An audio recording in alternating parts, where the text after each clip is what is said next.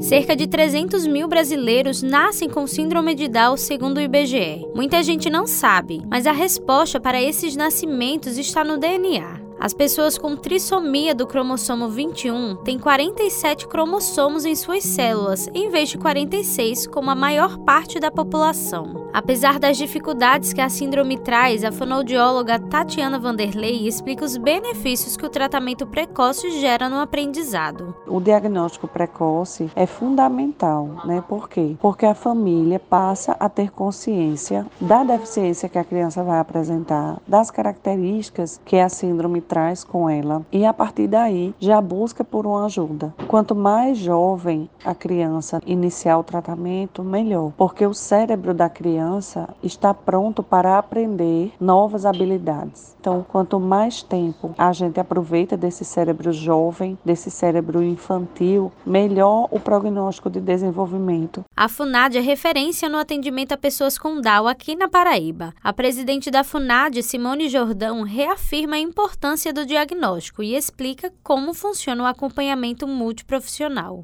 Nós temos uma parceria, inclusive, com algumas maternidades, para na hora que a criança nascer, que ela seja referenciada para que ela tenha um atendimento mais precoce possível. Então, quando a maternidade não encaminha, a gente orienta a família que entre em contato através dos telefones da FUNAD, um deles é 3214-7879, e marcar no centro de atendimento a pessoa com deficiência, marca uma pré-triagem para começar a sair com uma agenda para essa criança ter a avaliação diagnóstica o mais rápido possível. Quando é bebê, muitas vezes ela está no diagnóstico, mas a gente já procura inserir ela na estimulação precoce, para que a gente consiga ganhar tempo e essa criança ela consiga ter acesso à reabilitação o mais próximo possível. Para aquelas que já são adultas, nós também temos serviços, nós temos uma escola, a escola Ana Paula aqui, que é uma escola que trabalha no contraturno escolar, para aqueles que estão na rede de ensino e que necessitam do atendimento educacional especializado. Nós temos também o Núcleo de Vivência Artes e Esporte. Temos a Cordan, que é uma coordenadoria que atende também todas as faixas etárias, as pessoas com síndrome de Down, em oficinas, em atendimento terapêutico. Então, o que a gente faz, de fato, aqui é acompanhar a pessoa com síndrome de Down em diversas fases da vida. Apesar dos avanços, as pessoas com Down ainda enfrentam diversos desafios. Por isso que a professora Ana Lúcia, mãe do Pedro, de 6 anos, se preparou desde a gestação para os preconceitos que que enfrentariam. No entanto, ao me relatar isso, é perceptível a felicidade com que fala do maravilhoso Pedro, como ela mesmo diz. Eu fiquei muito atenta para todas as questões de saúde, são muitas as comorbidades da T21 e ele é muito saudável, então ele me traz muita, muita alegria. Eu sou muito satisfeita e feliz em ser mãe de Pedro,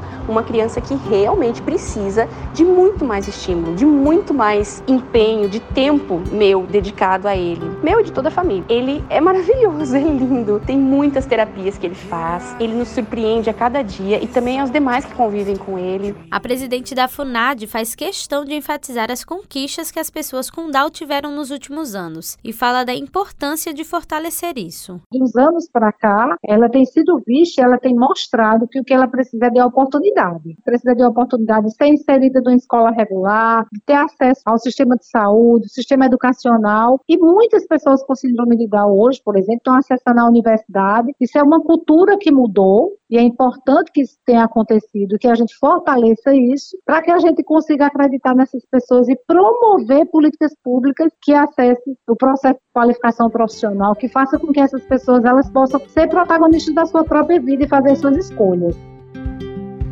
que possamos olhar para essas pessoas com a mesma ótica da mãe do Pedro. Assim, iremos enxergar o quão lindos e maravilhosos eles são. Evelyn Lima para a Rádio Tabajara, uma emissora da EPC, Empresa Paraibana de Comunicação.